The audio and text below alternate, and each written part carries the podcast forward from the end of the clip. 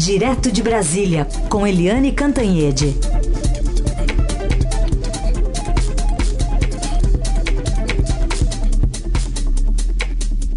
Oi, Eliane, bom dia. Bom dia, Raíssa e Carolina, ouvintes. Bom dia, Eliane. Vamos começar falando sobre essas agendas aí, os encontros e desencontros lá pelos corredores do G20 em Osaka. Mais cedo, a Beatriz Bula, a correspondente do Estadão, estava contando para a gente a diferença entre o encontro formal e né, bilateral e uma agenda dessas que você se reúne no corredor, pega uma salinha e conversa. Foi aparentemente o que aconteceu com Emmanuel Macron e a chanceler alemã Angela Merkel envolvendo o presidente Jair Bolsonaro, né? Olha, uh, esses encontros internacionais, desde que eu me entendo como jornalista, eles são importantes para os é, chefes de Estado e são mais importantes para os chefes de Estado dentro do próprio país deles porque aparece a foto do presidente Bolsonaro com Macron, aparece a foto do presidente Bolsonaro com Donald Trump, aparece a foto do presidente Bolsonaro feliz da vida com os presidentes dos BRICS, né? Brasil, Rússia, Índia, é, China é, e África do Sul. Então essas coisas têm repercussão positiva dentro do Brasil. Então o presidente chegou lá muito mal-humorado né, ríspido até com os jornalistas, mas agora ele está mais feliz porque ele chegou lá sob a, a, crítica da Angela Merkel, aliás, eu acho a Angela Merkel a grande líder, né? Ela é hoje a grande líder que defende as grandes causas, que tem uma posição muito mais é, humana e muito mais moderna em relação, por exemplo, à imigração. É, e a Angela Merkel, de véspera, estava dizendo: olha, eu tenho que cobrar isso do Brasil. As posições sobre meio ambiente.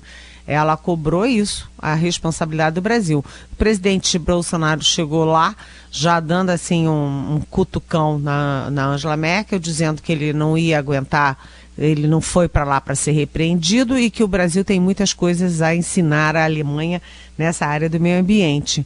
É, então ele chegou lá com meio com o pé atrás, mas se encontrou com o Macron, é, se comprometeu a, a, a, assinar, se manter, assinar não, a se manter, a manter o Brasil é, no Acordo de Paris, que é o acordo do clima fundamental para o meio ambiente do mundo, né? Até para a sobrevivência do mundo. Então, o, o, presidente brasileiro se comprometeu com o presidente francês, com, a, a com o Brasil na, na cúpula de Paris e também convidou Macron para vir à Amazônia.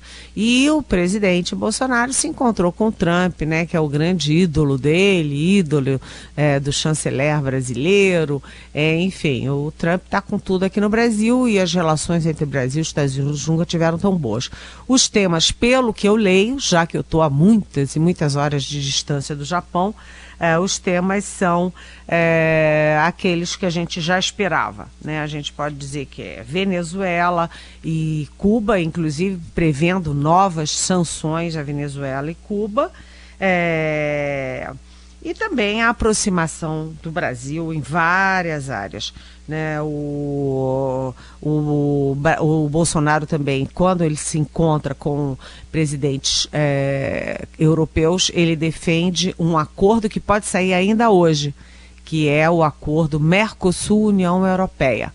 É um acordo que está, olha, eu acho que já tem uns 20 anos que a gente fala nesse acordo. E agora que está prestes a fechar, a gente fala pouco, porque a gente já falou tanto e nunca deu certo, que eu acho que a gente meio meio está esperando para ver, mas pode sair rapidamente esse acordo. E além disso, o presidente brasileiro se encontrou com o pessoal, com aqueles países ricos da OCDE que é a, a grande organização para cooperação e desenvolvimento, e o Brasil é candidato a uma vaga na OCDE e tem o apoio dos Estados Unidos. O problema diplomático complexo é que a Argentina está num lugar mais avançado da fila para entrar na OCDE. Eu não sei como é que Brasil e Estados Unidos vão driblar e vai passar a Argentina nessa fila. Mas, de qualquer jeito, é sempre bom o presidente brasileiro estar num ambiente internacional e isso é bom para ele. E. Além disso, o presidente vai discursar hoje no próprio G20, que é o grupo dos 20 países mais ricos do mundo, as, as 20 maiores economias. Isso tudo gera pelo menos fotos para o presidente aqui nos jornais brasileiros. Muito bem. E lembrando só que ontem ainda essa questão ambiental pegou muito, né? E o general Augusto Heleno chegou a falar: vamos procurar sua turma mas o Brasil está tentando entrar nessa turma que é da OCDE, né? Pois é. Né? É, o, é aquela velha história. Não é a que vai falar com a sua turma, mas que turma é essa? Turma Eu é acho que todo mundo quer entrar nessa turma, né? É verdade. Que é a turma dos países avançados, não só economicamente, né, os mais ricos, mais desenvolvidos, mas também mais avançados em questões de meio ambiente, em questões humanitárias, em questões de direitos humanos, enfim, são os grandes exemplos, né? Sim. Eliane, você analisando esses últimos acontecimentos aí, nessas últimas horas, escreveu na sua coluna do Estadão uma referência ao ex-ministro Santos Cruz, dizendo que ele foi generoso ao definir o governo como show de besteiras, que, porque foi pior, ontem foi pior então do que um show de besteiras? Olha, é, ontem foi realmente um show, né? Um show de erros, equívocos e más notícias para o governo realmente é... eu não sei como definir. O general Santos Cruz falou em show de besteiras, mas eu acho que não é só besteira, não. Eu fiz aqui, é, eu fiz na coluna de hoje uma, enfim, um resumo do, do dia e só para repassar começou com a Merkel, né, de véspera, já puxando as orelhas do Brasil no caso dos recuos, dos retrocessos no meio ambiente. Ah, o meio ambiente, primeiro, não é só importante para a sobrevivência do planeta, nada mais, nada menos, como é também um dos grandes trunfos do Brasil no cenário internacional. O Brasil fala com o nariz empinado, é, de peito cheio, quando ele fala de meio ambiente, porque o Brasil tem uma política muito avançada nessa área de proteção às nascentes, proteção às reservas, a gente fiscaliza muito e por mais que tenha problemas, claro, é, o Brasil tem, uma, tem políticas muito avançadas e o Bolsonaro está recuando nas, na questão das reservas, das terras indígenas, é, do avanço da mineração onde não deve, enfim, é uma confusão. Então começou com isso. Depois teve o que a gente falou aqui ontem é, das prisões é, do, do, assessor do ministro do, Turismo, Marcelo Álvaro Antônio, e também de assessores dele em Minas Gerais. Por quê? Por causa de desvios de recursos do fundo partidário é, para é, candidatas fantasmas, é, enfim, candidatas fakes do PSL, que é o partido do presidente. Ou seja, mais um ministro aí na mira. E dessa vez não é por questão ideológica nem nada, mas por desvio de dinheiro público. Então, boa notícia não é para o presidente. Tem essa história que fica aí rolando de 39 quilos de cocaína num avião que tem o brasão da República, ou seja, num avião da presidência da República. Claro que o Bolsonaro não tem culpa nenhuma disso. Agora, a fiscalização está falha. O GSI, o Gabinete de Segurança Institucional, que toma conta da segurança do presidente, empurrou para a FAB. A FAB diz que vai fazer uma investigação sigilosa, já que o culpado que estava carregando isso, que segundo o vice Mourão é uma mula qualificada, é um sargento da FAB. Agora, as duas grandes perguntas que eu coloquei na minha coluna. Primeiro, é, que fiscalização falha, né? Muito falha. E o homem ter 39 quilos, por que não 40, que é um número redondo? Fica parecendo que um quilo foi retirado como comissão para ele conseguir viajar com esse. Enfim, 39 quilos, gente, não é pouca coisa. E a segunda questão é o seguinte: não entendi. Porque se ele carrega 39 quilos, isso caracteriza uma quadrilha. Ele não age sozinho. 39 quilos de cocaína, hum, você não age sozinho, né? E uma quadrilha que não entendi por que, que é a FAB que está investigando. Quando você tem tráfico de drogas e você tem quadrilha, quem fiscaliza, quem investiga é a Polícia Federal, que até agora está. Eu confirmei isso ontem à noite. Até agora a Polícia Federal está excluída dessa investigação e precisa ficar claro por quê querem ficar em família ali nas Forças Armadas, tentando proteger a imagem da instituição. É claro que a imagem da instituição está preservada. O que não está preservado é a fiscalização e a segurança do presidente. Isso precisa ficar muito claro. Ah, a outra coisa que ontem, aconteceu ontem eh, tem a ver com isso, com a cocaína, que foi aquela frase do ministro da Educação, Abraham Weintraub. Gente, o que, que é aquilo? Que, que é que vocês viram isso, Heisen? Vimos, vimos. Aliás, Você tem, viu, Carolina? Eu vi, é. aliás, tem pergunta de ouvinte. Ontem ficou no, nos trending topics né, do Twitter. Teve gente que não estava acreditando que o, o ministro Weintraub estava comparando a cocaína encontrada no avião da FAB aos presidentes Lula e Dilma. Aliás, tem aqui o Gabriel Lima do Morumbi achando surreal essa história e perguntando o que, que você achou disso. Pois é, você sabe é, que a, a, frase dele, para resumir, né, gente, é, ele diz no Twitter, está escrito, está escrito. O ministro da Educação diz o seguinte: avião presidencial já carregou drogas muito mais pesadas. Quanto é que pesam Lula e Dilma? O que, que é isso? O ministro da Educação se referia assim a ex-presidentes da República. Presidente da República é institucional.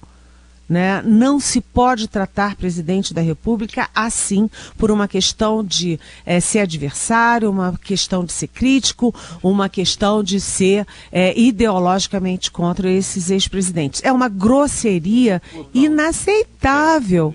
E, além disso, tem o seguinte: Além disso, tem o seguinte: as críticas ao ministro não partiram só da esquerda e do PT, partiram do centro e da direita, a direita toda dizendo que o ministro da Educação não pode deseducar.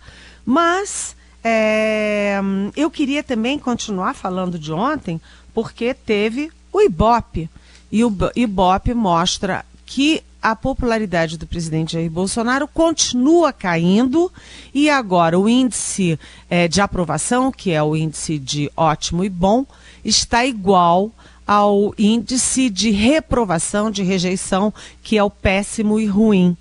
É, os dois estão iguaizinhos em 32%. Ou seja, com essa tendência, com essa curva, é de se acreditar que uh, na próxima pesquisa, o presidente já vai ter maior reprovação, maior rejeição do que aprovação. Por que será? Será que a culpa é da mídia, como eles sempre ficam dizendo? Ou será que é dos erros do governo?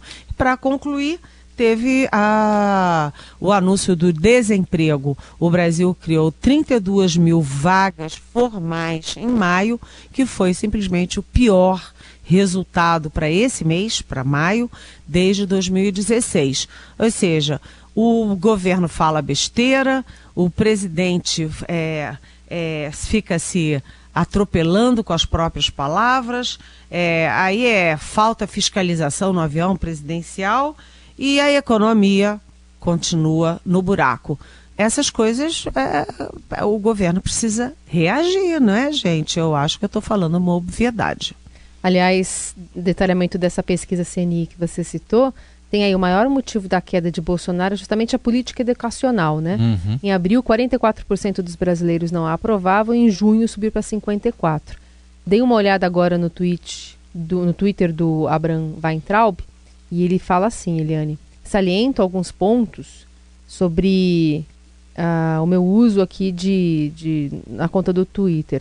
Esse é o meu Twitter. Caso queiram informação institucional, sigam o do MEC. Ninguém é obrigado a me seguir ou ver o que eu escrevo. Tem o link do MEC para isso. Tenho vida fora do trabalho. E ainda, é, sou bem-humorado, porém não faço piada com o dinheiro suado dos impostos do trabalhador. Esse é um Twitter e, ao contrário do Congresso, aqui não quero gente chata e de esquerda. Sim, há exceções. Pode ser chato ou petezinho mas tem que ser engraçado. Caso contrário, bloqueio, por isso mantive o cocada. É. Olha, gente, isso é o ministro da Educação. É, a gente teve o Vélez Rodrigues, que toda vez que fazia, o MEC fazia alguma coisa, era uma enxurrada de críticas. Era um festival de besteiras, não era Isso. nem show, era festival de besteiras. E agora o Weintraub vai para essa linha também das grosserias e das do que é, enfim, vamos dizer assim, patético. E a gente quer saber e a educação, hein? É. Alguém pode me dizer o que está acontecendo com a educação? Agora deu para ver que tem muitos comentários, eh, nos comentários tem muita gente contra ele, né? Mesmo quem o segue. Eu, eu vi um do João Amoedo até mais cedo aqui, nessa linha que você está falando. Vamos cuidar da educação, ministro, respondendo a ele mesmo aí no, no Twitter. Até ingenuamente, mais cedo eu, eu abri o Twitter e falei, acho que, deve, acho que ele apagou. Não, Tava lá ainda, tá lá ainda, inclusive. Ele deve estar tá achando lindo. E além de tudo, o seguinte: a gente lembra que eu falei que não foi a esquerda que criticou. João Amoedo é do Partido Novo, muito distante do PT e assumidamente de direita liberal. É. Então você vê que nem a direita está apoiando e aprovando esse show, esse festival de besteiras, né? É isso. É, acho que além de um ministro da educação, a gente está precisando de um ministro de educação. É, exatamente, bem colocado. Para falar sobre o futuro de Onyx Lorenzoni, importante ministro, né, do governo Bolsonaro, ou já foi mais importante, tem perdido espaço. A própria Eliane Cantanhede já deixou essa bola levantada aqui há alguns dias. E agora, Eliane, qual que é o futuro desse representante do DEM?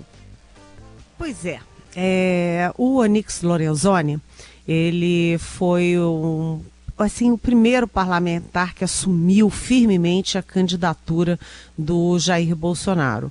Tanto que ele é do DEM e rompeu com o partido, assim, não, não saiu do partido, mas ficou contra o partido, porque o partido ficou com a candidatura do Geraldo Alckmin do PSDB e o Onix com o, uh, com o, o Jair Bolsonaro. Então, ele está ali na, na alma do governo. Só que ele tenta negociar com o Congresso e o presidente da República não quer negociar coisa nenhuma. Não quer negociar. Jogou a, a reforma da Previdência lá no Congresso e os congressistas que se virem, ele, virem, ele não tem nada a ver com isso. E o Onix, é, ele, tudo que ele negocia, ele depois não tem respaldo da presidência da República. Além disso, ele não, é, não tem uma boa interlocução com o Ministério da Economia. O Ministério da Economia acha que o Onix não, não deu conta do recado de negociar com os parlamentares e que isso acabou sobrando para o ministro. É, para o ministro da Economia, o Paulo Guedes, que não é político, que não é a área dele, né, ficar negociando política com um parlamentar. Então a coisa já vinha ruim. E para concluir, o, o Onix, que é, foi contra a reeleição do Rodrigo Maia para a presidência da Câmara, né? Bateu de frente com o Rodrigo Maia, o Rodrigo Maia acabou vencendo. Ele agora está muito próximo do Rodrigo Maia. É, eu fui almoçar com o Rodrigo na segunda-feira e o Onix tinha acabado de sair da casa do Rodrigo Maia. E quando foi anunciado no Palácio do Planalto que a articulação política saía da Casa Civil, ou seja, saía do Onix, que é um deputado, para ficar com o general da reserva, que é o general Ramos, que vai assumir a Secretaria de Governo, a primeira coisa que o Onix fez foi sair do palácio e ir para a casa do Rodrigo Maia. Ou seja, eles claramente se reaproximaram e faz parte desse trio o Davi Alcolumbre, que foi eleito presidente do Senado com a ajuda decisiva do Onix. Ou seja, é, esse trio que andava meio separado agora está unido e é um trio do DEM. O DEM tem três ministérios no governo, mas não é da base formal de apoio ao governo Bolsonaro. Isso significa que o Onix está indo para um lado e o presidente Bolsonaro está indo para o outro. Isso costuma, como eu já disse aqui na Rádio Dourado, costuma não dar certo. Tudo bem. Então, você falou trio do DEM, né? É, do, é do bem. Do, com D de dado, é isso? É, Só para entender. Ah, tá. Só para tirar dúvida. Exatamente. Aliás, além de perder a articulação política, que é, ele está no, no, palácio para isso, vai hum. perder a articulação política, que é o que ele sabe fazer, ele também perdeu parte, né? O Onix perdeu na Casa Civil parte daquela assessoria jurídica que cuida dos atos presidenciais. Ih. Ele está muito esvaziado, né? É. Muito bem, esse é a Eliane Cantanhede, que volta na segunda-feira a conversar com o Heisen Abac. Isso, só comigo, viu, Eliane? Porque eu estarei de férias, Eliane, a partir de segunda-feira. É mesmo? É, vou dar uma descansadinha e volto revigorada, depois de 20 dias, tá? Tá bom, você não quer me levar junto, não? Ah, a gente deixa aparecer. o Heisen fazendo tudo sozinho tá bom. aqui. Parece lá. Acho que, não, acho que se vocês forem, vai ter pouca conversa entre vocês. Só coisas que o Heisen não gosta de ouvir, né, Eliane? É verdade. Orelhas arderiam é, se eu fosse. Pois é. Um beijo, Eliane, até a volta. Tchau. Beijão, boas férias. Heisen, até segunda, até segunda. Ouvintes. Tchau.